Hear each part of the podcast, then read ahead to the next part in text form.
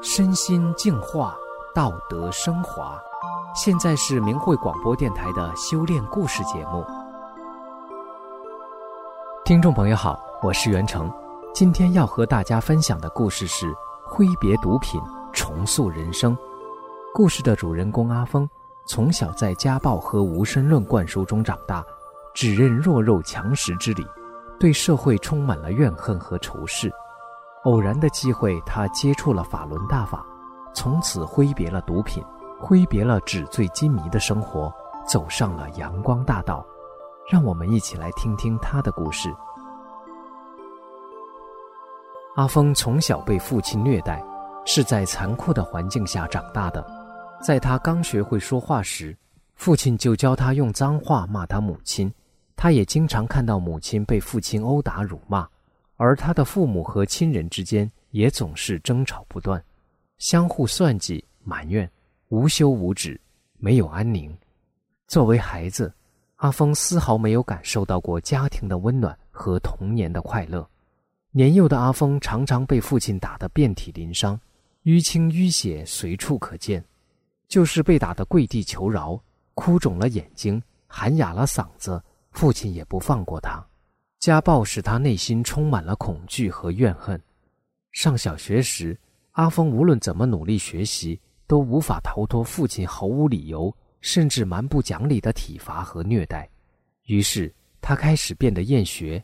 由于学习成绩下滑，引来了老师的不满和憎恶，老师便经常叫阿峰的父亲到学校来，当着他父亲的面，鼓动全班学生检举揭发他。父亲从不会顾及他的自尊，经常当着全班同学的面抽他耳光，将他从课桌椅上打倒在地，拳脚相加，拿椅子砸他。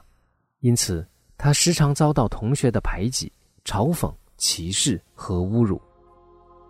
所有的委屈和不公让阿峰备受煎熬，心灵极度扭曲。他对人生充满着困惑和无奈。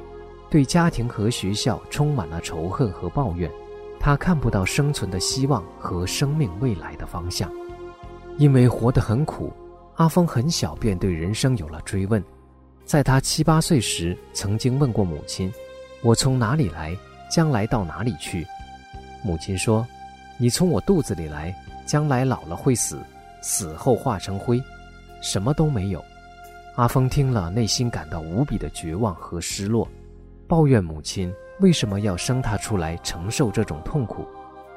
后来学校老师带学生们观看了人类的起源是从猿猴进化而来的科教片后，阿峰便开始接受了“人死如灯灭”的说法。为了保护自己不再受到伤害，阿峰从上中学开始结交社会上比他年长的混混做朋友。他开始抽烟、喝酒、逃夜、拉帮结派、打群架。成了问题少年，但当时的他却觉得很开心，因为至少不会再像以前那样被人欺负。相反，那些曾经欺负、伤害过他的人开始变得害怕他、敬畏他。阿峰第一次感到自己在世上终于有了站脚的地方。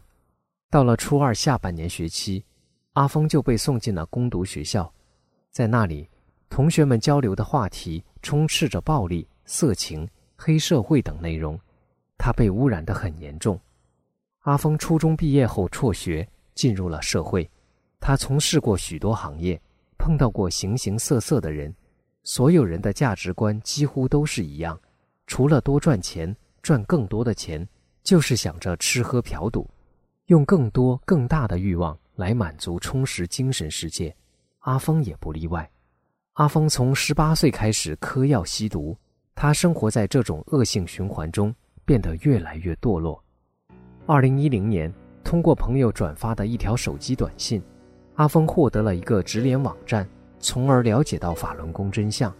当他第一次看到“九平共产党”时，很快被里面的内容所吸引、所震撼，并产生了疑问：为什么在一个所谓信息爆炸的时代和一个号称信息发达的国家，却从来没能听到？看到过类似这样的报道呢？当继续了解真相后，阿峰才知道，原来在中共统治下的中国，人们通过新闻报刊和网络媒体所了解到的信息，竟然都是被统治者层层审核、过滤、封锁过的。这不恰好说明了统治者有不可告人的事实真相需要隐藏吗？那人们对客观事物的了解、认知、观察、分析，以致做出独立思考和正确判断的对比渠道和权利，岂不是被中共侵犯剥夺了吗？偌大的一个政权，竟在言论自由面前脆弱得如此不堪一击，这也就更证实了《九评共产党》一书在还原历史。揭露真相中无可辩驳的真实性和可靠性，阿芳如梦初醒，原来自己竟然被欺骗愚弄了这么久。揭开中共伪光正的画皮，他看到的是一个恶贯满盈、血腥屠戮自己人民、对中华民族犯下了滔天大罪的邪恶政党。中共从一九四九年窃国篡政以来，用西来的马列邪教思想理论，竟在和平年代。发动了多次的政治运动，造成了八千万的中国人死于非命，土改杀地主，反右杀知识分子，大跃进引发大饥荒，饿死几千万人；文化大革命破坏传统文化，摧毁道德和信仰；六四屠杀学生，九九年迫害修炼真善忍的法轮功学员，逼迫他们放弃做好人，甚至活摘他们的人体器官谋取暴利。这累累罪行斑斑在册，罄竹难书。从那时起，阿峰学会了使用翻墙软件浏览客观真实的信息。他当时也明白了法轮功是被栽赃迫害的，但并没有进一步了解。在二零一二年的下半年，阿峰观看了新唐人电视台“事事关心”栏目的《幽檀婆罗花开》和《未来人的神话故事》两个专题节目。里面都讲到了转轮圣王传法度人的内容。看完后，他产生了疑问：神佛到底是真是假？到底存不存在？说不上什么原因。此刻他的心情有一种莫名的喜悦和激动，感觉这件事对他来说好像很重要。所有这些疑惑和好奇，引领着阿峰下载了法轮大法的书籍《转法轮》，去一探究竟。他看了没多久。眼泪便止不住地往下流，书中的字句深深地触动着他的心灵，他动了想要修炼的念头。阿峰用了三天时间看完了《转法轮》，整个世界观都发生了转变，第一次感到生命充满了希望与美好。他开始上网跟着大法师傅的教功录像学练功法，刚得法的心情是无比喜悦的。渐渐的，由于多方面原因。阿峰又被拽回了世俗的名利情欲中，脱离了大法。然而，他却再也无法使自己的内心恢复平静，因为真善忍的种子在他心底深深地扎下了根，给了他无法更改的衡量标准。大法这面道德的镜子，将现实中的是非善恶、虚幻虚伪照射得清清楚楚，丝毫不差。通过反思和对比。阿峰最终决定还是要修炼。从二零一六年，他真正的走入了修炼。通过不断的学法练功，聆听其他学员的修炼体会，他越来越能找到自身的不足和缺点，并努力修去这些执着，提升自己，也越来越知道大法的珍贵。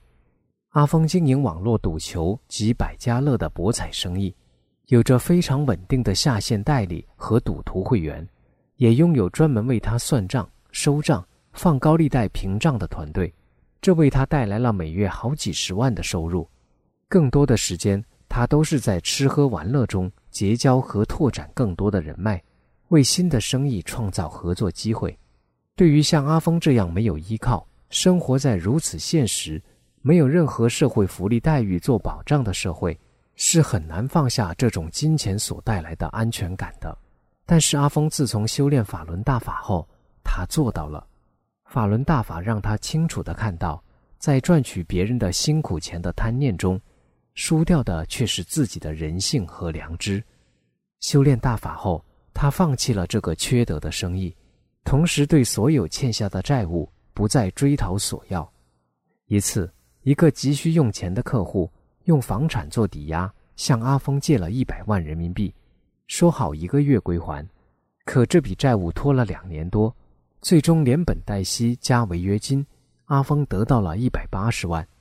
修炼后，阿峰想到这件事，就用大法的标准做了衡量，然后主动退还那位客户五十万。客户连声说谢谢。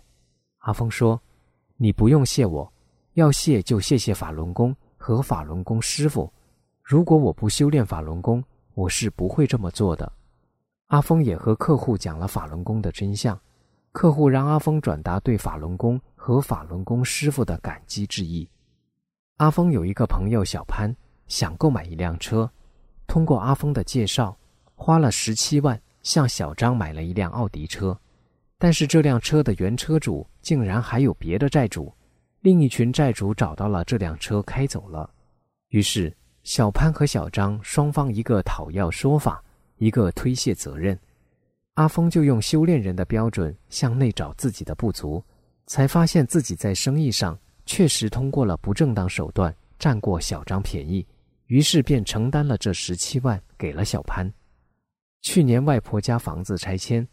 外婆要给阿峰房子和钱，想到自己是修炼人，考虑到会引起姨妈的情绪，阿峰便坦然谢绝了外婆的赠与。